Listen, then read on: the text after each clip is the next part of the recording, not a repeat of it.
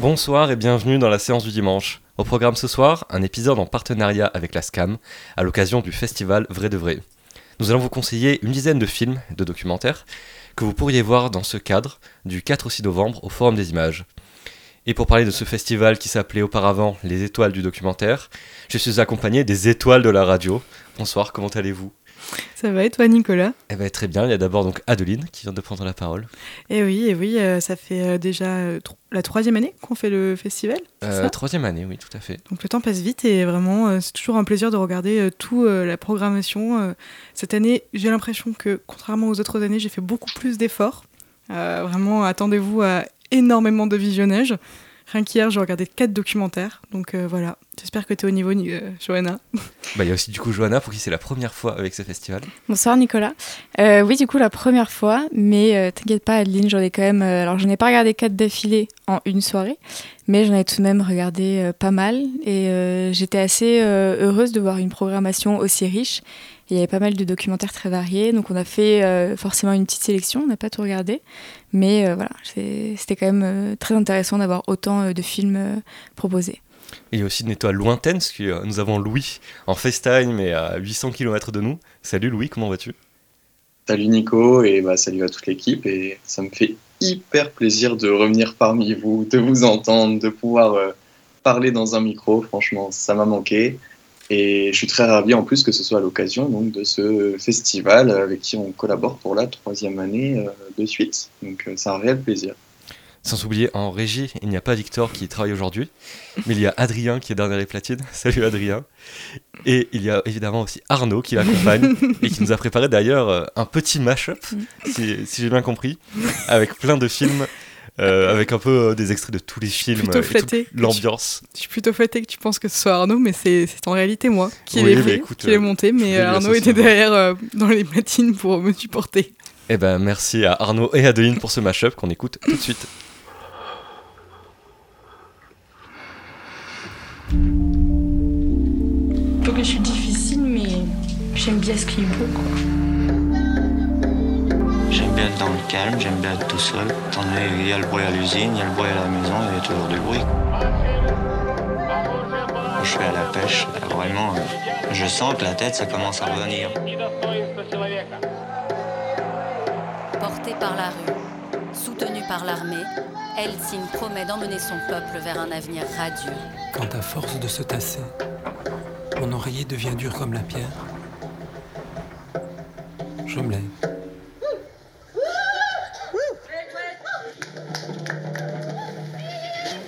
I am a product of the residential school.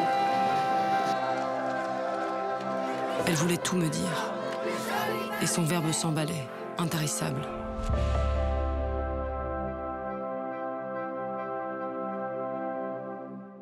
Et donc, premier film de cette sélection dont nous allons vous parler, c'est Le Dormeur éveillé de Boris van der Havort, qui sera diffusé le 4 novembre, donc le tout premier jour du festival, à 20h15 en salle 100. Peut-être l'occasion de rappeler que c'est un festival qui est euh, gratuit et accessible à tout le monde. Et à la fin de chacune de ces projections, il va y en avoir euh, 32, donc pour 32 documentaires. Il y aura une rencontre à chaque fois et des questions-réponses avec le réalisateur ou les réalisateurs. Euh, le Dormeur éveillé, donc pour commencer, c'est peut-être le film un peu le plus compliqué d'accès de ceux qu'on a vus. C'est un film très personnel, qui est assez proche de Ne croyez surtout pas que je hurle, qu'on avait pu voir euh, l'année dernière.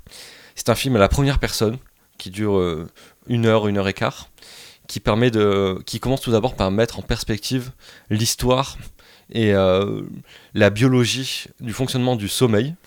Et lui, qui est un grand insomniaque, va faire plusieurs expériences pour comprendre le rythme de son sommeil, même euh, le rythme de son chat, de celui de sa famille, etc. Euh, réaliser des petits films nocturnes, des films euh, dans la nature avec des animaux qui dorment ou des animaux qui s'animent la nuit. Et donc c'était un documentaire assez étrange, presque expérimental, avec un, beaucoup de collages, parfois on dirait du David Lynch avec ces animaux qui fixent la caméra de nuit, etc. Et, euh, et, et, euh, quelques archives aussi qui viennent se superposer, des tableaux, etc. C'est un film qui m'a plu car on oublie souvent le côté, euh, le côté sonore des documentaires. On avait tous les trois étudié le cinéma de Frédéric Wiseman quand on était à la fac. Mhm. On nous expliquait que c'est un réalisateur qui était toujours, non pas derrière le combo, derrière la caméra, mais à l'écoute, derrière son casque, de ce qui s'enregistrait au niveau du son. Et là, vraiment, c'est quelque chose qui est omniprésent, le son dans ce documentaire. Parfois, il n'y a même pas d'image, il n'y a que du son. On pense euh, à la fin, je sais que vous l'avez vu aussi. euh, Toi, tu l'as pas vu, Louis, mais vous, trois, vous deux, vous l'avez vu. Et c'est presque de la SMR, parfois, c'est marrant pour un sujet sur le sommeil. Et donc, c'est un documentaire que je trouve assez intéressant, qui met des fois un peu dans un état d'hypnose. Peut-être le regardez pas trop fatigué. C'est vrai que ça ne marche pas beaucoup euh, pour soigner son. Enfin, ça marche bien si vous êtes insomniaque, mais pour le coup, quand vous aimez bien dormir, c'est un peu dangereux. Bah, à vrai dire, moi, ça m'a plus stressée angoissée euh, qu'autre chose. J'avais pas cette impression de d'avoir envie de dormir justement euh, face à ce documentaire. Enfin, par rapport à ce que tu disais au niveau du son, moi, je, sais que j'étais ouais, assez. Vraiment, l'impression c'était du stress en fait. Même par rapport à ce qu'il raconte, son histoire, euh, qu'il n'arrive pas à dormir, etc. Ses expériences, euh, à la fin, euh, c'était plus prenant à ce niveau-là. C'est vrai que ça, ça donne un peu l'image d'un patchwork, un patchwork, comme tu disais. En fait, il y a le début qui est très visuel avec vraiment énormément de collages qui font penser du coup à Ne croyez surtout pas que je hurle, où vraiment il va y avoir des archives, des choses comme ça. Et euh, le milieu du documentaire passe pour enfin, part dans un milieu qui est beaucoup plus documenté et beaucoup plus dans Mm. la recherche et dans l'enquête de pourquoi on ne dort pas, que personnellement j'ai trouvé plus intéressante finalement parce C'est vrai, que pareil. euh, notamment euh, l'interview en fait de laisser place. Alors étrangement, la sélection de cette année, j'ai trouvé beaucoup est très auto-centrée. Il y a beaucoup de documentaires qui parlent de soi et de son expérience personnelle. Et pour le coup, la deuxième partie du documentaire parle un peu des autres et de comment ils vivent leur nuit, notamment euh, une infirmière qui va du coup faire des shifts de nuit et des choses comme ça. Et, euh, et c'est assez intéressant de voir l'évolution du questionnement euh, entre le soi, donc je n'arrive pas à dormir, à qu'est-ce qui se passe la nuit globalement et qu'est-ce qui se passe dans le corps des gens qui n'arrivent pas à dormir et pas seulement de moi. Donc c'est euh, c'est une évolution qui est en soi assez angoissant- angoissante aussi parce que ça pose des questions aussi euh, plus physiques et plus de l'ordre de la médecine. Mais euh, c'est vrai que ça, ça ouvre une nouvelle voie. J'ai personnellement pas trop aimé les parties nocturnes. Mm. Les parties sur la nature, j'ai trouvé que finalement elle, elle rentrait pas vraiment dans, dans l'espace qui était donné pour euh, la nuit humaine. Mais pour le coup, vraiment euh, le début, euh, et notamment euh, avec le jeu du coussin, le jeu sur les positions, etc., c'est vrai que c'était vraiment de la SMR pour le coup. Voilà, Il y a une séance d'hypnose avec un médecin où vraiment euh, Mm. c'est compliqué de garder, de rester éveillé. Mais c'est marrant parce que moi justement, c'est- je trouvais cette partie plus documentaire, on va dire, de la seconde partie un peu moins intéressante par rapport à la première partie qui m'a assez fasciné. Sur même ces joueurs de trompette qui Oui. apparemment ne ronflent pas. Les joueurs de trompette ne ronflent pas. je- j'ai Oui, c'est fou, ça c'est vraiment fou. Ça, je pense que c'est faux par contre. Je suis sûre qu'il y a un joueur de trompette qui doit ronfler quelque part. Du coup, il faudra faire un test. On fera peut-être une émission hors série sur les joueurs de trompette à la séance du dimanche. Mais en tout cas, voilà, c'est un film qu'on vous conseille qui est assez, assez déroutant. Et on te, on le conseille aussi, Louis. Oui, si jamais tu veux passer des, énormes, des très bonnes nuits, je sais pas si tu ronfles, mais ça pourra faire plein de questions. A priori, je ne ronfle pas, mais euh, bah, merci pour le conseil. Si, je trouve le temps, je, je le regarderai. Moi, je vais peut-être me mettre à la trompette. Ah bah écoute, Pourquoi fera- tu ronfles un magnifique tuyau. Euh, un film suivant qui s'appelle The Silent Voice. Mm. Ouais. Ça va être euh, Johanna qui va nous le présenter. Et c'est un film qu'on a vu tous les quatre et qui nous a peut-être un peu, un peu chamboulé. Ouais, tout à fait. Quel film? Et euh, donc Silent Voice, qui est un film qui a été réalisé par Reka Valéric et écrit par la journaliste française Annalise Lobet. Alors en premier lieu, on tient à préciser quand même que c'est le, film documentaire qui a reçu donc le prix du documentaire de la SCAM 2022. Donc forcément, il fallait, euh, fallait qu'on en parle lors de cette émission. Pour résumer euh, assez simplement, en fait, c'est un film d'une cinquantaine de minutes, donc il n'est pas très long, et qui suit un jeune espoir du MMA tchétchène qui s'appelle Cavage dans sa fuite en Belgique. Euh, fuite causée par son, un exil en fait forcé de son pays natal, donc la Tchétchénie, euh, du fait de son homosexualité et notamment du fait qu'il a été persécuté, voire même complètement torturé euh, par des membres de sa famille et notamment son frère à cause de cette homosexualité qui est quelque chose qui n'est pas du tout accepté à l'heure actuelle en Tchétchénie. Et donc il a fui euh, vers la Belgique, on le suit notamment, donc tout le, documentaire le suit pendant ses premiers mois euh, en Belgique. Il est notamment aidé par une association qui vient en aide aux Tchétchènes homosexuels qui quittent leur pays. Et en fait, on se rend compte euh, que c'est quelque chose d'assez fréquent. En fait, il, y a l'air d'avoir pas mal de Tchétchènes voilà, qui sont amenés à fuir. Et surtout, qu'il y a tout un que leur santé est vraiment euh, mise, euh, euh, est vraiment en danger et notamment donc Cavage doit changer régulièrement d'hôtel pour pouvoir se cacher, pour pas que la diaspora tchétchène, qui est quand même assez importante en Belgique, puisse le retrouver. D'autant que c'est quand même une figure importante dans ce pays, parce que, donc, on le disait, c'est un, jeune espoir du MMA. Et chose aussi très importante, du fait de la sécurité qui doit lui être toujours donnée, on ne voit jamais son visage dans le film. Et autre chose aussi, à cause de- du choc provoqué par l'exil, les tortures, ce qu'il a subi, on, on imagine que ça doit être absolument effroyable, il est devenu aphone. Donc, on n'entend jamais sa voix, tout simplement parce qu'il est même plus en mesure de s'exprimer à cause du, du choc psychologique et en plus on ne voit jamais son visage.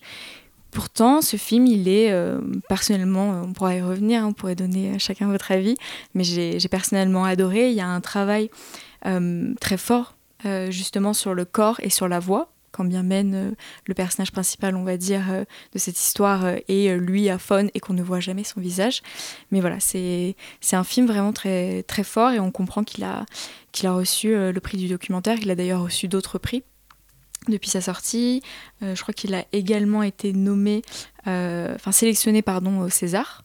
Donc voilà, c'est un film, euh, je pense, qui, qui laisse tout le monde euh, sans voix.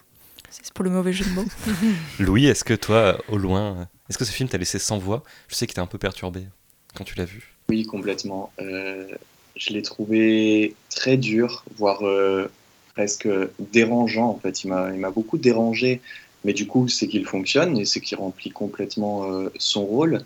Euh, Johanna, c'est vrai, tu parlais de, de torture et, et, finalement, la, torture, elle est aussi euh, complètement euh, psychologique. On le ressent bien en regardant ce, documentaire. Il y a une torture qui a été à la fois euh, physique, avant et qu'il l'est toujours du fait qu'il soit devenu euh, aphone. Et puis il y a une torture psychologique avec les appels qu'il reçoit de sa mère sans cesse. Et justement, du fait d'avoir mis ces extraits sonores-là et d'entendre le travail qu'il essaye de faire lui pour euh, récupérer sa voix, eh bien, moi qui n'ai pas vu, euh, qui n'ai pas vu euh, précédemment Le Dormeur éveillé, je crois que de, de la sélection euh, que je me suis faite, c'est celui-là qui a été mon, mon documentaire un peu sonore, Mm. on va dire. Donc, en effet, tu l'as bien rappelé, un, un travail intéressant sur, sur la voix, sur le son, également sur, sur le corps. Et moi, il y a une, euh, une séquence qui m'a beaucoup marqué, qui m'a beaucoup plu, c'est euh, l'ensemble euh, l'ensemble des, scènes dans le planétarium. Déjà parce qu'on y voit une très belle transition entre un plongeon que lui il fait et ensuite voilà des images du planétarium et puis aussi parce que il le rappelle il n'y a aucun son dans l'espace et j'ai beaucoup aimé ce petit comment on va dire ce- genre de d'œil. parallèle entre la vie que lui il mène sans pouvoir parler et l'endroit où il se sent le mieux c'est-à-dire il se réfugie en fait et c'est dans ce, ce planétarium c'est vraiment une, une séquence qui m'a beaucoup marqué dans ce documentaire qui m'a en effet dérangé, mais qui du coup remplit complètement euh, son rôle. C'est vrai que tu parlais de, euh, du fait qu'il n'ait pas de voix en se concentrant sur le corps et je trouve ça passionnant que ce soit un champion de MMA parce qu'il y a beaucoup de scènes euh, tournées dans une salle de boxe où vraiment donc on ne voit jamais son visage mais on voit vraiment le moindre de ses muscles on le voit toujours allongé euh, enfin torturé euh, pas le bon mot mais euh, Ouais, on voit les, séquelles aussi euh, On voit à ça. certains moments. il y a des gros plans sur ses séquelles, Mm. ses cicatrices, on le voit pas bien dans son lit, etc. Et donc on a l'impression d'encore mieux le connaître que si on voyait son visage, parce qu'on s'imagine son visage et on le voit dans son intimité. euh, Il y a beaucoup de petits détails dans ce documentaire, on dirait presque de la fiction parfois, même si on sait que les, les frontières sont assez, assez poreuses entre les deux genres. On le voit toujours déposer une petite figurine, je sais plus ce que c'est exactement, mais déballer soigneusement sa figurine et la poser sur, euh, sur sa table de chevet. Je crois que c'est un athlète, c'est une, c'est une figurine euh, ou de danseur ou de- d'athlète. ouais, ou peut-être d'un champion même de MMA. euh, Mais c'est vrai, que- c'est vrai que c'est pas forcément précisé, mais ouais. On le voit donc toujours déballer, Oui. poser cette euh, petite statuette sur sa table de nuit. C'est Alors qu'il est en vrai fuite qu'elle- perpétuelle. pardon, elle est très, très importante parce qu'en fait, euh, il est obligé de beaucoup bouger, justement pour ne pas se faire euh, rattraper par la, la diaspora euh, tchétchène. Et finalement, il part toujours avec très peu d'affaires parce qu'il doit sans cesse bouger. Et c'est la seule petite statuette à laquelle il peut se raccrocher à chaque fois et qu'il garde toujours euh, précieusement de lui. Adeline, est-ce que c'est un film euh, sur lequel tu nous rejoins Oui, c'est un film que j'ai trouvé euh, autant euh, sur euh, le, le fond, c'est-à-dire bah, de quoi ça parle, etc. quelque chose de très touchant, mais aussi la forme en fait qui était vraiment parfait et d'autant que en fait c'est un film qui finalement est très sonore. Le, le fait d'avoir utilisé les messages vocaux de la mère, je trouve que c'est bouleversant et d'autant plus bouleversant qu'en fait ça pose plein de questions sur euh, est-ce qu'ils les écoutent vraiment? Est-ce qu'ils sont écoutés euh, pour le besoin du documentaire? Et dans ce cas-là, c'est d'autant plus tragique. Et en plus, c'est quelque chose qui, euh, quand on y réfléchit, est vraiment euh, affreux parce qu'on sent que bah, d'un côté, la mère, elle se sert de, ce, Mm. de ces messages vocaux comme un, un carnet de confidence. Elle, elle parle pas vraiment en attendant un retour. Et ça, c'est vraiment terrible. C'est-à-dire qu'il y a un flot de paroles en comparaison à quelqu'un qui ne peut plus parler. Et ça, j'ai trouvé que c'était vraiment euh, presque ce qu'il y avait de plus fort dans, dans le film. C'était vraiment, en fait, euh, ce, cette, vraiment, euh, cette énigme de euh, est-ce que vraiment il a envie de lui, répondre? Enfin, c'est- je trouve, j'ai trouvé ça, c'était le plus dur. On apprend aussi des choses parce qu'en fait, on sait vraiment que bah, les homosexuels sont opprimés en, en Tchétchénie, mais on s'imagine pas à quel point cela peut. Parce qu'après, moi, je trouve justement ce qui est encore plus déchirant dans les vocaux de la mère, c'est qu'elle essaye de faire revenir son fils. Oui. Mais qu'il y a un peu cet aspect de est-ce qu'elle a envie de le refaire revenir parce qu'elle a envie de revoir son fils ou parce que on rappelle qu'il a fui quand même son pays à cause de son frère. Euh, ou alors, euh, voilà, il y a des moments où on comprend qu'en fait, elle veut le faire revenir ou qu'elle lui, qu'ils lui disent où il est Mm. pour pouvoir envoyer les membres de la diaspora se le retrouver ça. quand même. C'est que c'est presque un thriller euh, parce qu'en fait, Ouais. je te dis, est-ce que aussi les, les réalisatrices, quand elles font ce film, elles se mettent pas aussi en danger? Parce que finalement, euh, il y a aussi une question de. On, on parle beaucoup dans le film du fait d'être discret, du, du fait de vraiment se fondre dans la masse. Pour autant, en fait, on s'imagine quand même qu'il est bien suivi par une caméra. Mm. Donc il y a aussi cette dimension-là, c'est euh, à quel point cette personne, elle peut euh, accepter en fait de, de mettre toute sa toute son intimité à nu, euh, tout en n'ayant pas le moyen d'accepter verbalement. Bah, il me semble que euh, Erika Valéry, qui tient donc euh, la caméra, l'a suivi pendant un an Mhm. avant justement de, de commencer à filmer euh, le documentaire. Donc il y avait déjà un lien de Mhm. tisser euh, par rapport à lui, où en fait, justement, c'est incroyable parce qu'il y a plein de scènes où on le voit dans sa chambre d'hôtel et en fait, on oublie que. En fait, il y a un réalisateur derrière la caméra qui est quelqu'un et on a vraiment l'impression qu'il est seul. Et, et c'est du coup, ça donne des scènes absolument incroyables où on a. Enfin voilà, c'est. Il y a autant des passages où on a l'impression que c'est scripté, que Mhm. ça, ça tient de la fiction, et il y a certains passages où vraiment on oublie complètement que euh, on est dans un film documentaire et que euh, le réalisateur était présent dans la même chambre. Il- même lui, euh, Cavage, s'oublie complètement en fait et oublie justement cette présence et on a le droit à des scènes parfois très intimes en fait. Oui, et, euh, et aussi, euh, c'est, euh, je voulais, je voulais le dire aussi, mais c'est, il y a de nombreux documentaires qui se passent en Belgique. Et là, je trouve que c'est un très bel hommage à la ville de Bruxelles parce que déjà, on suit vraiment tout Bruxelles, mais aussi Ostende. Et en fait, il y a aussi ce, ce fait-là, c'est que en fait, c'est vraiment euh, la francophonie qui est mise à l'honneur, mais aussi le, vraiment tout euh, le paysage de, de, la Belgique. Et, en fait, il y a des vidéos qui sont de la Tchétchénie et enfin, moi, je me dis, c'est tellement euh, incomparable, comme ça a l'air beau la Tchétchénie en, comparé, en comparaison de Bruxelles en hiver. Et il y a ça aussi, c'est que c'est vraiment bien mis en scène. Ostende, c'est une ville qui pourtant est une ville balnéaire, euh, qui peut être vraiment très jolie. Et là, c'est, ça donne une image du Havre euh, un peu euh, désolé et tout. Et c'est, moi, j'ai trouvé que c'était très beau. Le format aussi, Mm. euh, c'est en 4 tiers. Ouais, c'est en 4 tiers, c'est un... c'est vrai que c'est un dispositif euh, assez étouffant, Mm. euh, car on est constamment enfermé dans ce cadre, un peu comme lui, et c'est surtout très sombre comme Mm. image, c'est fait beaucoup de d'ombre et euh, quelques pointes de clarté, mais en Bah, tout cas, Justement, ouais, on parle beaucoup bah, de Bruxelles en hiver, on parle de chambres d'hôtel, on parle de, de, de salles de boxe, on parle de planétarium, et en fait, du coup, euh, on devine, enfin, les auditeurs devineront facilement qu'en effet, c'est un, un film qui, euh, qui est très sombre, en fait, jusqu'à euh, ce qu'il arrive à la fin du documentaire, comme l'a dit Aline, à Ostende, une ville balnéaire avec la mer qui offre des perspectives et qui est d'un coup beaucoup plus lumineuse.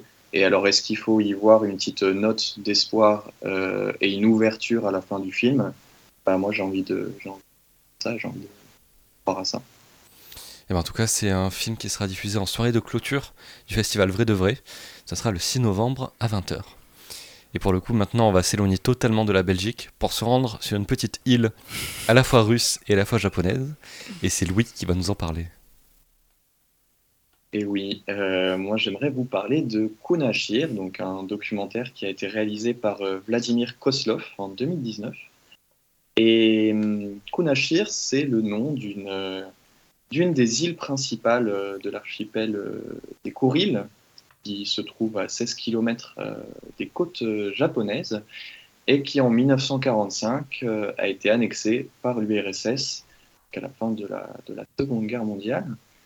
Et un an plus tard, qu'un an plus tard, après une courte période de, cohabitation entre japonais originaires de l'île et russes euh, qui sont venus euh, l'annexer, eh bien, les 17 000 japonais qui vivaient sur ce territoire ont été déportés. Ce, que, ce qui peut paraître très intrigant, euh, en tout cas très étonnant, c'est que l'accord de paix aujourd'hui n'a toujours pas été signé depuis la Seconde Guerre mondiale. Et on est à la rencontre, donc, dans ce documentaire, des nouveaux habitants de, de cette, euh, de cette île euh, qui nous racontent bah, leur vie dessus et leur rapport aussi à ce, à ce territoire, euh, à ce territoire bah, nouvellement, enfin nouvellement, en tout cas maintenant russe, et, et, leur vie sur cette île qui est bah, laissée à l'abandon en fait. ces habitants-là sont livrés à eux-mêmes. Et moi, ce que j'ai trouvé très, très bien dans ce documentaire, c'est justement cette galerie de, personnages, en fait. Ces habitants, ces, un nostalgique euh, de l'armée russe, euh, un chercheur euh, de toute trace japonaise sur l'île, une vieille dame qui vient travailler la terre de ses mains. on retrouve également celui qui a grandi avec les Japonais et qui nous parle de, son rapport à eux quand il était à l'école. Et je trouve, moi, ce documentaire très beau parce que pour pas vous, pour ne rien vous cacher, c'est un, de, mes préférés, de ceux que j'ai pu euh, visionner, parce qu'on y voit à la fois bah, un paysage un peu une île, comme je disais, laissé à l'abandon, mais du coup un, paysage insulaire qui, qui, est très cinématographique en fait, je trouve. Et puis donc comme je le disais, une galerie d'habitants qui est comme une galerie de, personnages en fait qui sont tous euh, très différents. C'est assez fou de voir la, la différence entre le cynisme du gouverneur euh, de cette île qui ne veut pas de compromis, qui ne veut pas rendre ces îles euh, aux Japonais, et à l'inverse, un agriculteur miséreux pour qui bah, l'arrivée, en tout cas la revenue des Japonais serait la bienvenue pour, connaître un nouvel essor. Donc voilà, leur rapport à cette île, moi, qui est très différent entre tous, j'ai trouvé ça très intéressant, et c'est un documentaire bah, que j'ai beaucoup aimé, et bah, j'avais vraiment envie de savoir si vous partagez mon, avis ou si au contraire vous avez trouvé ça un peu plus, un peu plus long ou un peu plus plat, ce que, ce que je pourrais comprendre. Bah, je peux commencer du coup, mais euh, moi, euh, à l'inverse de toi, de la sélection qu'on a, c'est le documentaire que j'ai le moins aimé, euh, notamment parce que je l'ai trouvé quand même assez froid en fait. J'ai pas réussi, peut-être moi, hein, mais à accrocher en fait, et notamment à accrocher euh, au destin euh, justement de tous ces personnages qui sont présentés.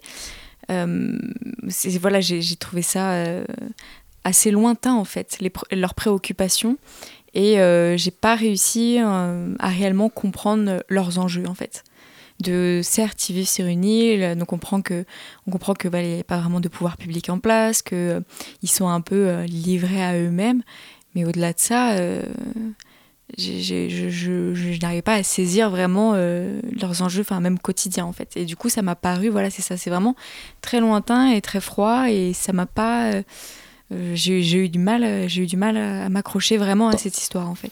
je pense que je comprends, ça paraît un peu hors du temps, mais moi justement c'est ça qui m'a plu.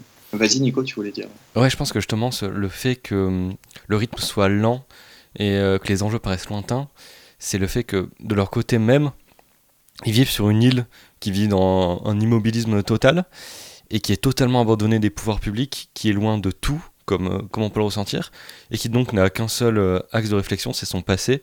C'est une île qui est obsédée par son propre passé, par sa conquête militaire, qui met en scène euh, mm. tous les ans par des lycéens le fait qu'ils aient débarqué sur ce caillou et expulsé les Japonais, en gros.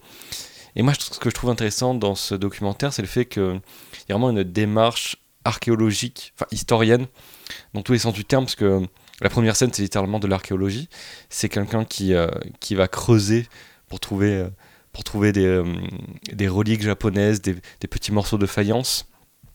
Ensuite, on a un militaire qui fait des expositions d'armes. On a des reconstitutions à taille réelle avec euh, des bateaux euh, et des, euh, des Russes qui jouent des Japonais parce qu'ils ressemblent plus ou moins à des Japonais. Il y a une mémoire orale, il y a une mémoire visuelle avec beaucoup de photos et tout. Donc je trouve que ce que je trouve intéressant, c'est justement d'être confronté à ce manque d'enjeu peut-être qu'il peut y avoir sur ce bout de caillou qu'on ne comprend pas bien. Mais le fait que ça soit expliqué par plein de, de points de vue différents, tels que tu détaillais Louis, trouve ça intéressant, même si, euh, petit bémol que je trouve, c'est qu'on ne voit jamais les Japonais qui sont euh, donc, à, quelques, à quelques kilomètres de l'île, qui sont les ennemis en gros de ses habitants. Et c'est dommage de ne pas avoir leur point de vue et ils marquent un peu par leur absence. Moi, je suis assez partagée. Je suis un peu plus euh, team Johanna pour le coup. Mais j'ai trouvé que le documentaire, en fait, il était touchant, mais j'ai mis énormément de temps à comprendre les enjeux, à comprendre qui se positionnait comment, euh, notamment. En fait, il y a- eu une scène où j'ai vraiment compris que je n'y étais pas. C'était les scènes sur euh, le débat sur la, la fosse sceptique Ouais. où euh, du coup il y a cette dame qui, a, qui pour autant a une scène en avance qui est assez, euh, assez rigolote presque, où elle dit que les Japonais de toute façon ne savaient pas boire, donc euh, c'était pas la peine qu'ils restent sur l'île, ce qui est assez, euh, assez rigolo et assez décalé parce qu'on parle quand Elle même... dit, du- euh, ouais, ils, ils ne tiennent pas bien l'alcool, c'est japonais. Ça m'a Oui, c'est ouais, aussi. au et bout de deux vodkas, ils sont déjà morts. Oui, Oui. donc euh, ce Et elle pas semblait vraiment- outrée, c'était marrant. Oui, Et c'est pas la peine qu'ils restent là vu qu'ils savent pas tenir l'alcool. Et ça, c'était assez intéressant parce que tu te dis, euh, on parle quand même de déportation, on parle quand même de choses vraiment affreuses. Et, euh, et, en, et en parallèle, en fait, juste après, elle te parle du fait que sa vie est vraiment très très nulle, qu'il n'y a aucune installation, rien du tout, que vraiment. euh, et en fait, tu comprends pas vraiment si ces gens, ils sont pas piégés aussi sur cette île. Que finalement, on n'a pas remplacé euh, des gens qui, pour autant, avaient l'air très bien sur cette île, très bien adaptés aux conditions de vie pour y mettre des gens qui n'y étaient pas du tout et en fait finalement des, un peu des rebuts de la société, des restes, on va dire, euh, sur cette île pour qu'elle soit occupée. Et en fait, ça, finalement, même si on le comprend, euh, je suis assez d'accord avec toi Nicolas, ça aurait été intéressant d'avoir un point de vue japonais Mm. et pas un point de vue d'un d'un- d'un vague russe qui ressemble à un japonais euh, pour euh, représenter, euh, représenter le, le japonais qui capitule. Enfin, voilà, c'est plein de, de, de- Moi, je, je voyais pas justement par rapport à ça le côté historique en fait. Pour moi, c'est juste euh, on suit la vie de ces personnes et comment ils arrivent à tenir malgré tout sur cette île en fait. Le- le- cet aspect euh, historique euh, de la déportation des Japonais, on, c'est un, un peu évoqué, mais c'est pas non plus euh, ce qui est réellement présent dans le documentaire en fait. C'est ça, c'est que le parti pris, finalement, en fait, il interroge plus euh, les Russes qui habitent sur cette, euh, sur cette île. Et encore une fois, bah, c'est aussi la question pour d'autres documentaires, mais en fait, il n'interroge pas forcément l'histoire de l'île.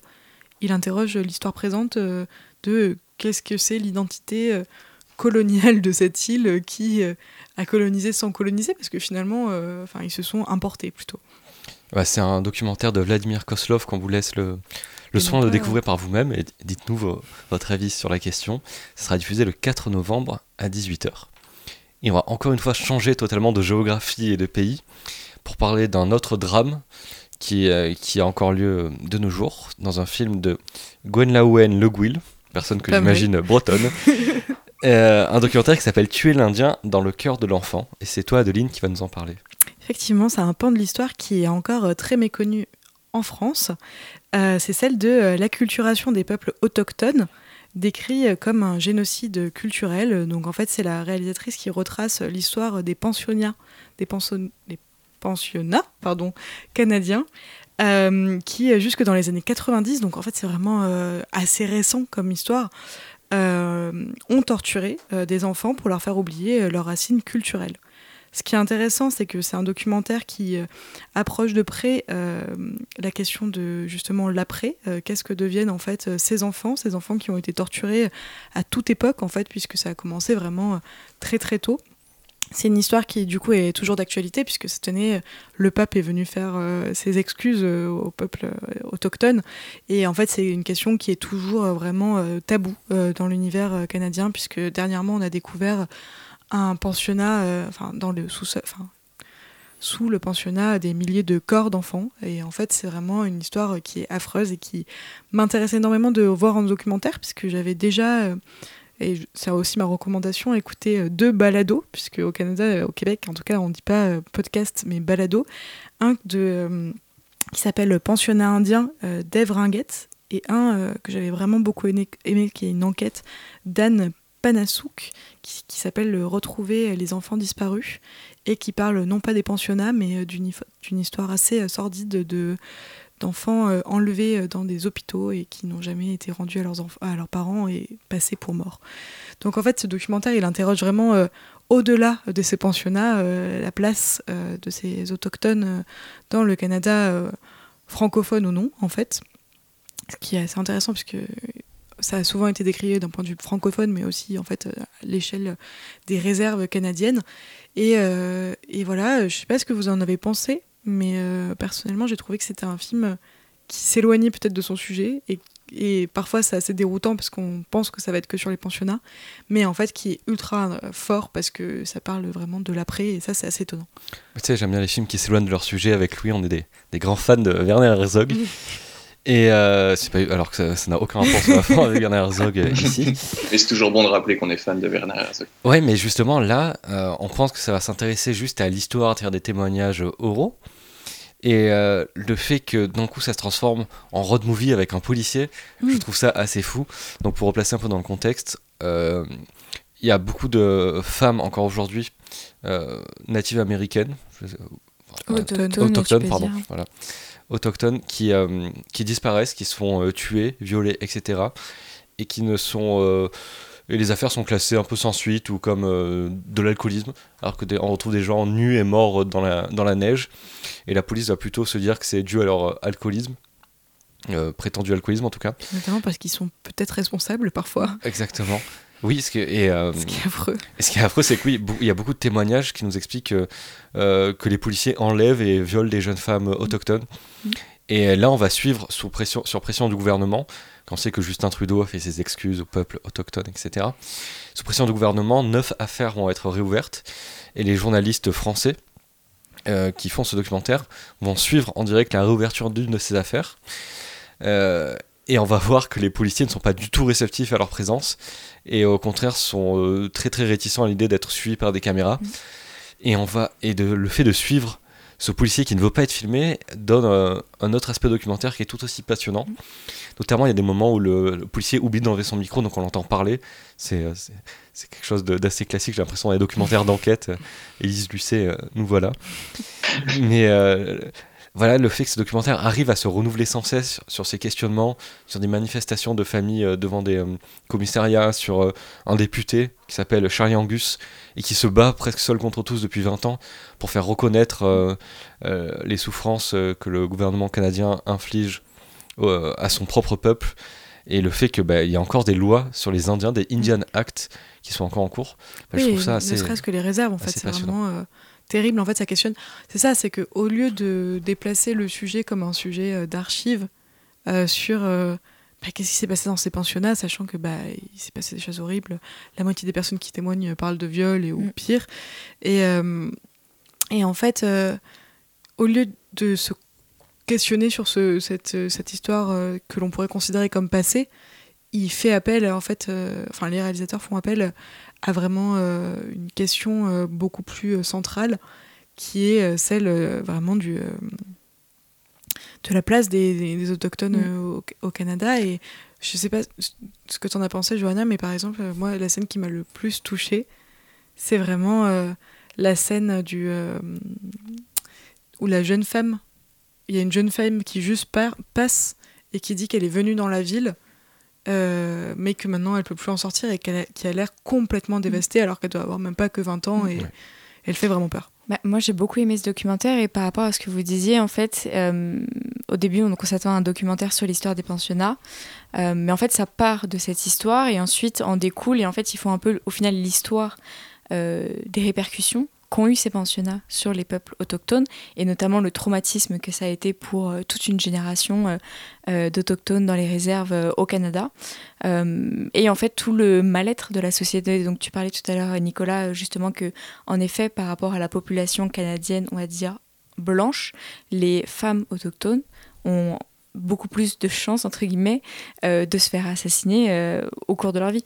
Euh, mais il y a aussi, par rapport à la société, enfin, où je, j'ai plus le chiffre en tête, mais un quart des personnes indiennes dans ces réserves sont, ont des addictions à la drogue, à l'alcool. Donc- je crois que c'est genre 40% des, Ouais, mais c'est c'est des moins de absolument, 25 ans c'est absolument énorme. Mais en fait, il met en avant qu'il y a dans toutes ces sociétés, du fait de ces pensionnats et d'autres choses, déjà euh, mise en place de réserves euh, il y a bien longtemps avant les pensionnats, euh, que euh, voilà, ça, c'est, euh, ils sont persécutés et ça a vraiment des répercussions assez importantes. Et c'est un documentaire parfois assez difficile. Il y a beaucoup de témoignages justement de ces personnes, de ces femmes aussi, qui expliquent, une, voilà, qui explique que de- par deux fois même, je crois, il y a des policiers euh, qui l'ont récupéré dans la rue et qui l'ont forcé et qui l'ont violé. Des policiers. Et parce que même au sein des réserves, il y a un racisme profond. euh, et même s'il n'y a plus les pensionnats, mais au final, la société n'a pas changé son regard. En fait, c'est ça la conclusion du documentaire. C'est qu'au final, rien n'a vraiment bougé. C'est une autre forme de violence, mais qui est tout aussi institutionnalisée, étant donné qu'on voit que même ces populations ne peuvent pas faire confiance euh, à la police. Louis, toi, c'est un documentaire qui t'a plu? Ben oui, je suis vraiment content de, de l'avoir vu parce que c'est vrai qu'on on connaît très bien euh, l'histoire des Amérindiens euh, aux États-Unis d'Amérique. Et au Canada, c'est vrai qu'elle est beaucoup moins connue et moi je la connaissais euh, beaucoup moins. Donc pour ça, c'est aussi le, le rôle et le, le plaisir aussi de voir des documentaires, c'est d'apprendre plein de nouvelles choses. Donc je suis très content de l'avoir vu. Et je vous rejoins totalement sur le fait que la partie la plus intéressante et l'axe le plus intéressant, je trouve, de ce documentaire, c'est de voir que ce processus d'assimilation forcée avec l'effacement de, bah, de leurs connaissances, de leur histoire, de, leur culture euh, à ces autochtones sur plus d'un siècle, eh bien, on en voit le poids jusqu'à aujourd'hui et on voit les, les- les traumatismes dont, dont même certains qui n'ont pas vécu cela à l'origine ont hérité en fait et toute cette transmission rien que par euh, la famille ou par, euh, par euh, bah, en effet les exactions qui sont toujours commises et on voit vraiment le poids en fait que tout cela a jusqu'à aujourd'hui. C'est ça que j'ai trouvé très intéressant. Et en plus, pour moi, souvent un bon documentaire se fait avec des témoins ou des personnages, en fait, presque, on peut dire, qui sont intéressants, touchants, auxquels on peut, euh, dans, auxquels on, peut se, reconnaître aussi. Et, j'ai trouvé très, très touchant, euh, moi, par exemple, le personnage d'Edmond, euh, enfin, le personnage, le, témoin qu'il est, qui nous dit à un moment, on n'a pas besoin d'un pape pour nous dire quoi faire. On sent qu'il mêle parfois une touche un peu d'humour et de lucidité sur ce qu'il a vécu, et en même temps, on ressent toute la détresse et le traumatisme voilà, y a chez lui. Et donc, bah ouais, pour répondre à ta question, et pour toutes ces raisons, euh, c'est un documentaire qui m'a beaucoup marqué et qui je suis très content d'avoir. Ben, Vous pourrez le voir le 5 novembre au Forum des Images, on rappelle toujours gratuitement. On va ensuite parler d'un- d'une élection truquée en Russie, d'un punk devenu moine bouddhiste, d'un film d'espionnage autour d'un tableau de peut-être Léonard de Vinci et de l'histoire des ouvriers à Reims. Mais tout ça sera dans une deuxième partie après un petit jeu que nous a concocté Adeline. Nous allons jouer à un jeu. Not a chance. Faut arrêter avec les jeux. La dernière fois qu'on a joué au Trivial Pursuit, on a failli se battre. Oh putain, c'est un Trivial Pursuit. One, two, three Je vous propose un autre jeu plutôt. Vous connaissez un jeu auquel je gagne toujours Si vous ne pouvez pas perdre, ce n'est pas un jeu. Je peux perdre, mais je gagne toujours. Et donc Victor n'étant pas là, c'est Adeline qui nous a préparé un petit jeu. J'espère être à la hauteur euh, de Victor, mais euh, bon, je ne serai jamais, je le sais très bien. Donc euh, le jeu cette semaine, c'est euh, j'ai pris des films euh, qui ont été primés euh, à la SCAM depuis 2006 euh, avec des noms euh, plutôt incongrus et euh, je vais vous laisser deviner si euh, il s'agit des vrais noms ou si c'est moi qui ai inventé les noms. Des documentaires Ah, primés à la des documentaires. Ok. depuis 2006. Donc le premier documentaire qui a été passé ou non à la SCAM s'intitule Marseille ou la mort. Oh, ça m'étonnerait pas ça. Hmm. Je pense que c'est un piège pour les deux Marseillais qui sont euh, dans cette émission. Deux et demi, on peut dire. Deux vrai. et demi, c'est C'est vrai. vrai qu'on Bah est sur, un- vrai. sur une vraie diaspora. On est sur une, euh, une majorité. Euh, moi, je dirais que c'est vrai, Moi aussi, je dirais que c'est vrai. Louis? Euh, Même moi, je si ça porte fait un cette phrase dans mon cœur, mais je dirais que c'est faux. Eh bien, tu sais que c'est faux, puisque si ça avait été faux, vrai, ça serait toi qui l'aurais réalisé. Le- vrai film euh, a été réalisé par Idrissa Guiro et qui était au palmarès de 2008 et s'appelle Barcelone ou la mort. Hmm. Barcelone qui est une ville bien moins intéressante que Marseille. Le deuxième film s'intitule Roubaix, une lumière. Ah, c'est faux car c'est un film d'Arnaud Desplechin. Mais euh. Ah non, c'est un piège car c'est inspiré d'un documentaire. Je ne sais pas. Ah, je dirais que c'est vrai car c'est un piège. Euh, ouais, je dirais que je, je suis Nicolas, n'ayant pas réellement d'idée. On va dire que c'est vrai. Voilà. Euh, je vais dire que c'est faux pour euh, amener Mais- un peu de suspense. Alors, euh, Nicolas avait vu juste, mais s'est trompé en ayant vu juste, puisque Roubaix et une lumière est bien un film de fiction d'Arnaud Desplechin, qui est inspiré de Roubaix, commissariat central affaires courantes, qui a été au palmarès de la SCAM en 2009 et qui a été réalisé par Bouko Mosco. Dédicace à lui. Je ne te suivrai plus du coup. euh, voilà, j'ai compris. C'est Louis troisième qui mène la film, danse. hein. C'est Louis, euh, voilà. Je t'avais dit, Louis, que ce serait toi qui allais gagner cette fois-ci. Le troisième film s'intitule L'enfer Macron. Ah oui, je dis oui. Johanna. Je vais dire non pour une fois. Ah, je suis Johanna, je dis non. Eh bien, vous avez bien fait d'être en équipe, puisque c'est L'enfer de Matignon qui a été Ah. réalisé par Philippe Colli. Très bien. Le quatrième film, sans transition, s'appelle Sauf qui peut. Trois petits points. Les poulets. J'ai envie de, de dire que c'est un vrai film. Je pense que ça peut faire euh, vrai film euh, un peu sur euh, justement la condition des, des- dans les élevages euh, de poulets, un truc comme ça. Ça, J'aurais dû vous faire deviner le résumé. Ça aurait été un autre jeu euh, auquel je- j'espère gagner, mais euh, je vais dire vrai. Eh bien, c'est vrai, c'est un film de José Bougarel qui a été au prix de la SCAM en 2015. Enfin, Et attends, du coup, il- ça parle vraiment de poulet? Alors malheureusement, je n'ai pas regardé le résumé, mais je vous invite à aller sur le site de la SCAM pour euh, vérifier euh, tous les résumés. Mais, mais en tout cas, le, le titre donne envie de retrouver ce documentaire Ouais. et de le regarder. Exactement. Ouais, C'est très bien joué. Et le titre prochain n'est autre que Un piranha sous ma capuche. Euh, J'adore, j'ai envie de dire vrai aussi. ouais. Pareil. Bon, allez, je dis non pour, euh, pour le jeu. Alors, c'est un piranha sous la capuche réalisé par Zouahir Chebal, qui aurait pu être euh, une souris dans mon saucisson, un documentaire réalisé par Johanna euh, pendant le Covid. Ah, C'est un choc mental. c'est vrai. Je, je me rappelle de cet événement. mais euh, qui aurait été sur les dessous euh, des réalités euh, culinaires à Monoprix. Mais non, c'est un piranha J'ai l'impression de nous capuche. retrouver dans un bon moment de Cannes Kojandi. Eh ben, on espère que vous passez tous un bon moment en nous écoutant. Et merci Adeline pour ce jeu, qui était très original. Et... Eh bien écoutez, on vous en avait un dernier Ah, pardon. qui s'appelle NS sur les traces d'Al Capone. NS Sur les traces d'Al Capone, c'est faux car c'était un déguisement de Nicolas Santaliestra Ah, lors de l'anniversaire d'Adeline Boulard. Nicolas Santalis. Euh, de nouveau, merci Adeline. On passe tout de attendez, est-ce qu'on peut juste faire un petit point sur le, le résultat de ce jeu, peut-être? On peut faire un petit point, je pense que c'est Louis Avant qui a de passer à gagné. autre chose il voulait Je qu'on pense que, insiste sur le fait que c'est je lui pense qui a que gagné. tu as gagné. Si jamais euh, tu veux revendiquer ta, ta grande victoire, tu, il y avait, euh, d'autres pièges dans mes listes. Il y avait euh, Ennemi intime de... De Werner Herzog. Werner Herzog. Et donc vous auriez dit, Ah, on aurait dit faux car ce n'est pas présenté à la SCAM. ça n'était malheureusement pas présenté à la SCAM. J'avais tout fait pour piéger Nicolas et que Nic- Louis gagne. Et c'est une grande réussite. Eh ben bravo à vous deux. Merci beaucoup. Il nous reste plus trop de temps pour parler encore de quatre documentaires qu'on a vus et qu'on a envie de, de partager avec vous. On commence tout de suite avec 1996 Hold Up à Moscou de Madeleine euh, Le Roger, si j'ai bien noté. Le Royer. Le Royer. Et peux-tu nous dire de quoi cela parle, Johanna? Euh, alors c'est un documentaire qui revient euh, donc sur l'élection de Boris Elstine en tant que président de la Fédération de Russie en 1996 et en fait qui explique tout simplement comment euh, Boris Elstine, alors qu'à ce moment-là donc il avait était déjà en, mandat, il était complètement malade avec une cote de popularité au plus bas, il a pu être réélu, et notamment euh, car un de ses euh, farouches adversaires était un, un communiste, enfin du moins ce qui- ce qu'il en restait, euh, Gennady Zyuganov, voilà, qui était le, candidat quelques mois avant l'élection, qui était un peu promis en fait pour être élu à la tête de la Russie.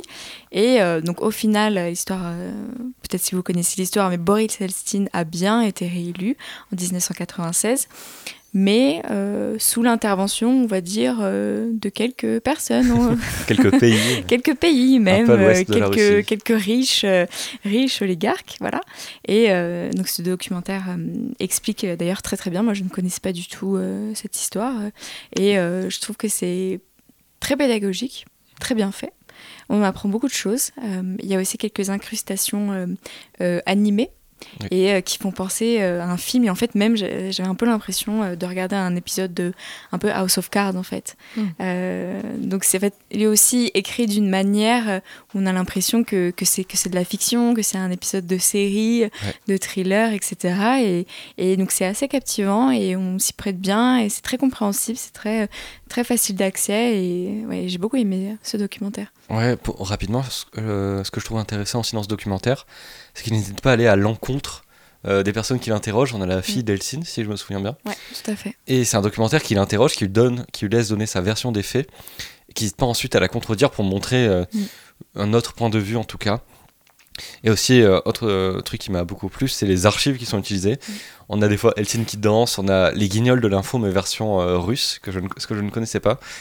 Et je trouve ça assez, assez passionnant. Oui, c'est vrai qu'il y avait pas mal. euh, C'était intéressant aussi. Il y a du coup pas mal d'interviews, notamment donc tu disais de la fille d'Elstine, qui était surtout aussi sa plus proche conseillère à ce moment-là, et de euh, quelques oligarques Oui. également. Donc c'était intéressant justement euh, d'avoir euh, leur version, euh, leur version des faits. De toute façon, c'est super intéressant au regard de l'actualité. euh, Pour finir, c'est juste que moi j'ai beaucoup bossé sur les oligarques et je ne savais pas que les termes arrivaient à cette époque-là. Et quand on regarde aujourd'hui, c'est quand même fou. Eh bien, nous allons reparler d'oligarques avec Salvatore Mundi, un film euh, documentaire sur euh, l'affaire du dernier De Vinci, tel est son sous-titre. Alors, je pourrais en parler, je pense, pendant encore une bonne heure, mais on est un peu pressé par le temps. C'est un film qui euh, explore l'affaire qui entoure un tableau dit de Léonard de Vinci, ou en tout cas son atelier, tout est encore un peu flou là-dessus, de sa découverte un peu par hasard par un collectionneur d'art qui l'achète pour, pour 1000 dollars, jusqu'à sa revente pour euh, 400 millions de dollars euh, lors d'une vente euh, aux enchères à New York. Euh, c'est un film qui dure, euh, un film français donc euh, d'Antoine Vitkin qui a fait beaucoup d'autres, euh, documentaires, notamment des portraits de dictateurs tels euh, Kadhafi ou, ou Mohamed euh, Ben Salman. Euh, Salvatore Mundi, c'est quelque chose de passionnant car c'est tourné vraiment comme un film d'espionnage avec euh, des archétypes. euh, au lieu d'avoir le nom des personnes qui s'affichent à l'écran, il y a le journaliste, euh, le marchand, l'exporteur, l'oligarque. Ça commence de la vente de ce tableau, ça explore ces différentes reventes avec donc un oligarque, un intermédiaire qui arnaque l'oligarque. euh, Un prince saoudien. un prince saoudien, le Louvre, Macron, euh, des ports francs à Singapour, euh, des grosses sommes d'argent, des conflits d'intérêts. Enfin bref, c'est quelque chose vraiment d'incroyable. C'est, je pense, un de mes deux grands coups de cœur de cette sélection de la SCAM. Euh, même si j'ai cru comprendre que euh, les conclusions de documentaires peuvent être un peu nuancées par des découvertes euh, ultérieures, notamment sur l'authentification du tableau. Mais en tout cas, regarder le documentaire en tant que tel, puis se renseigner après sur l'affaire après, euh, après coup, peut être intéressant. Mais c'est quelque chose vraiment tourné, c'est mieux que le dernier James Bond, euh, je trouve. Tu l'as vu aussi, euh, Adeline? Alors moi je l'ai vu, je ferais peut-être moins d'éloges que toi puisque j'ai trouvé que finalement euh, euh, il questionnait pas forcément euh, tant. euh, Finalement, à la fin, on s'en fiche de l'authenticité du tableau. Tout ce qui nous intéresse, c'est de dire que le capitalisme est en fait la, bah, euh, la fluctuation, en fait, comment on peut, euh, j'ai pas, pas le terme, mais euh, vraiment euh, négocier et, faire en sorte qu'une œuvre d'art devienne œuvre d'art euh, juste en faisant de la spéculation. Voilà, c'était le mot que je cherchais. Et, et en fait, j'ai trouvé que finalement, le film est très intéressant, même si il se focalise trop sur la véracité du tableau. Alors que finalement, moi, ce qui m'intéresse, c'est plus euh, le capitalisme, euh, qui, enfin, le fait que finalement, bah, c'est vraiment un symbole du cap- capitalisme, un symbole de la débilité euh, de certaines personnes, notamment du prince saoudien, qui euh, du coup euh, est vexé parce qu'il n'a pas acheté un vrai tableau, alors qu'en fait, il a acheté un symbole. Oui. Et c'est finalement quelque chose qui reste euh, dans le temps. Louis, toi, c'est un documentaire que tu as eu le temps de voir? Euh, non, mais vous me donnez très envie de le, de le voir, donc je pense que cette semaine ce sera fait. Tu pourras trancher entre nos deux avis. Exactement. Eh bien, on passe maintenant à William et ses fantômes, qu'un film que tu as vu, Johanna, et que Adeline a vu. Est-ce que vous voulez le présenter rapidement? Un film de Jean-Marie Châtelier. Alors oui, c'est un film euh, donc, euh, qui parle, excusez-moi, je retrouve mes fiches, euh, de William Deligny, donc qui est une figure en fait très connue euh, dans le monde des skinheads des années 80, parce qu'il a fait une reconversion qui est assez insolite, celle de devenir un prêtre, un moine hindouiste et d'avoir sa propre, euh, sa- sa- son propre courant euh, hindou et euh, qui retrace un peu son histoire. Donc euh, William et ses fantômes, donc euh, c'est plus euh, les siens, c'est-à-dire enfin vraiment ce qu'il a vécu, ce qu'il a vécu en tant que skinhead dans les années 80, skinhead non pas des Halles mais euh, de Saint-Germain. Non, de Tolbiac, non? De Tolbiac, oui. De Tolbiac, ouais. De Tolbiac et de. Gambetta, si j'ai bien compris. Ouais. Et si vous voulez tout savoir, il a participé à un autre documentaire euh, qui était euh, intitulé sobrement Skinhead et qui est passé sur Feu, euh, la plateforme Brutix. Petit ange parti trop tôt. Petit temps, c'est parti trop tôt. Mais du coup, c'était un super documentaire, Et néanmoins. t'as bien aimé, ouais, ce. Et moi, j'ai vraiment adoré parce que je trouve que c'est un personnage qui mériterait d'être encore dans d'autres films parce que c'est rocambolesque comme histoire. C'est une vraie histoire de foi, pour le coup. Euh, presque un peu trop, parfois, où tu te dis Oui. c'est... C'est un peu trop gros parfois. Enfin, pas, pas trop gros, mais c'est.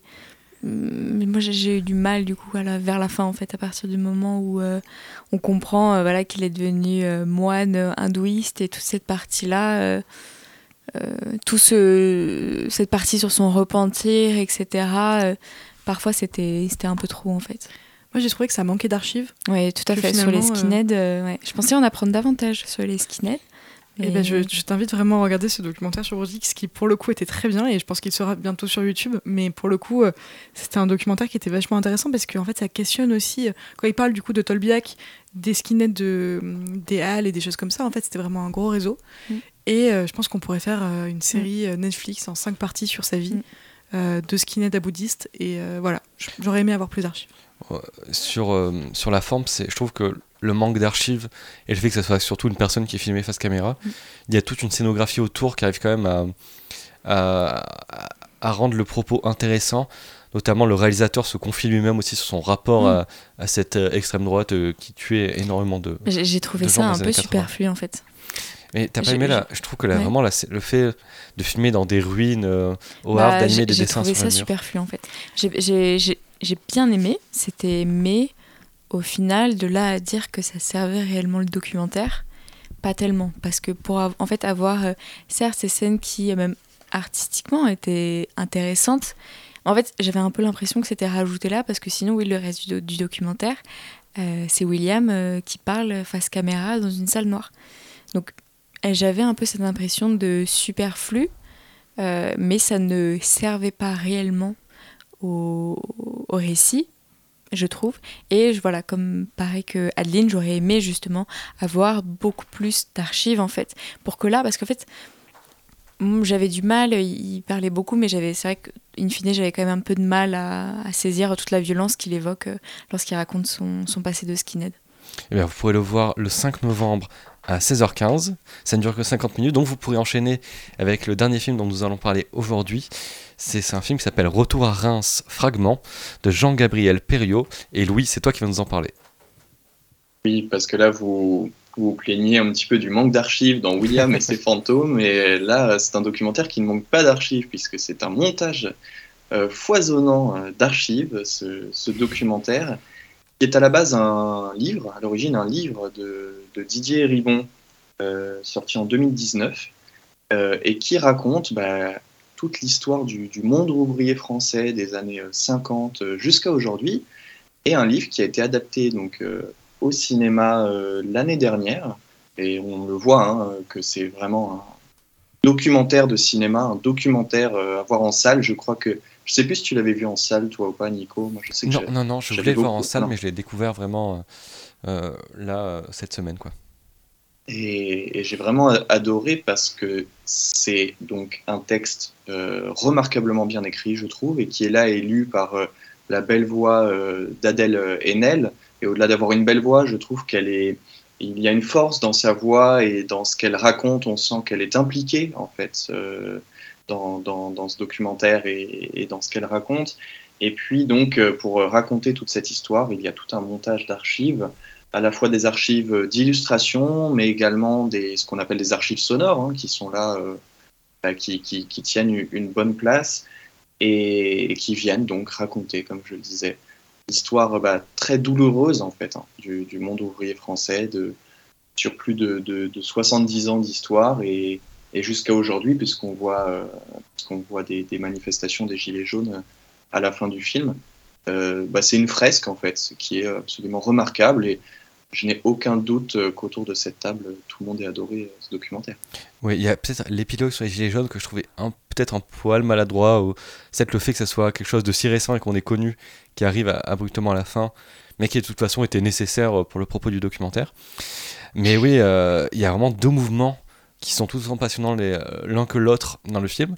Tout d'abord, on a l'histoire des parents euh, vraiment euh, de l'auteur, donc de Didier Héribon, qui est sociologue et philosophe. Euh, ça parle vraiment des inégalités euh, et de la reproduction euh, sociale, de l'éducation, de la place du travail dans les familles, du logement, de la place des femmes aussi, ce qui il fait un portrait très touchant de sa mère, même de l'avortement qui revient en question dans les années 50, etc. Et dans le deuxième mouvement, c'est vraiment la récupération politique du parti, du milieu ouvrier, pardon, par le Front National. Et ça permet vraiment d'interroger, de comprendre euh, l'évolution de la place des ouvriers dans la société et notamment euh, dans la politique depuis les années 70-80 jusqu'à nos jours. Dans ces deux, moments, ces deux mouvements euh, cohabitent vraiment très bien dans le film. Et le fait aussi que ça soit un mélange d'archives est vraiment impressionnant parce qu'on a des JT, des films, on a un film avec Belmondo par exemple, on a euh, beaucoup de documentaires, etc. Et ce patchwork, on finit par ne plus se poser la question de quelle image, quelle est la source qu'on regarde, mais vraiment se laisser porter par ce récit qui est vraiment, euh, qui est vraiment très, très, très passionnant.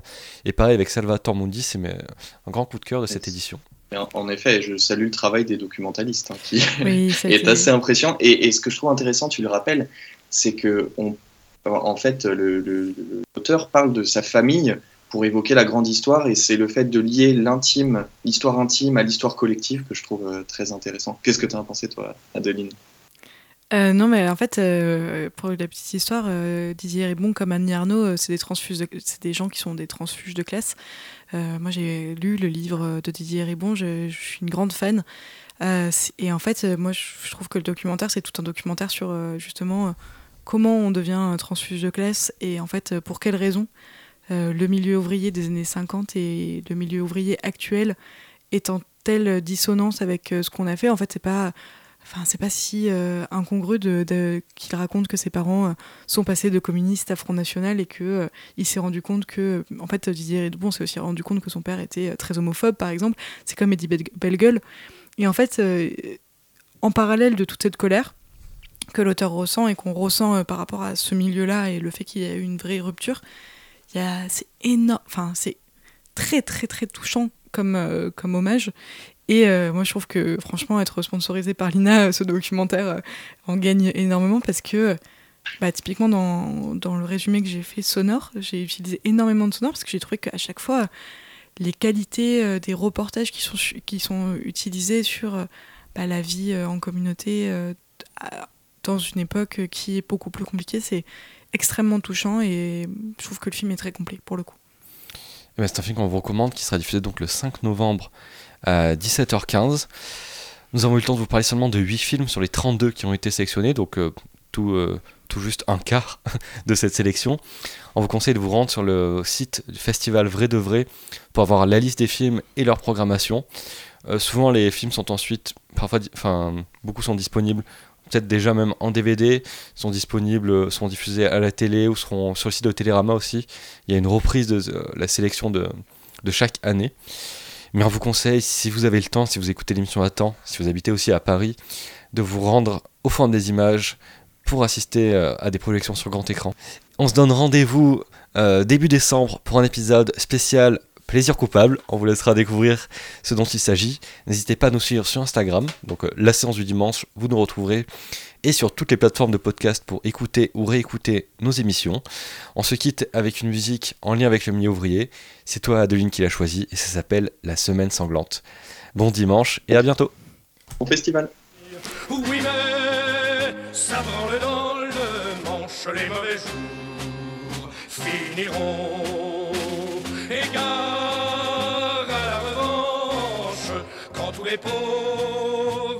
Mettront, quand tous les pauvres s'y mettront.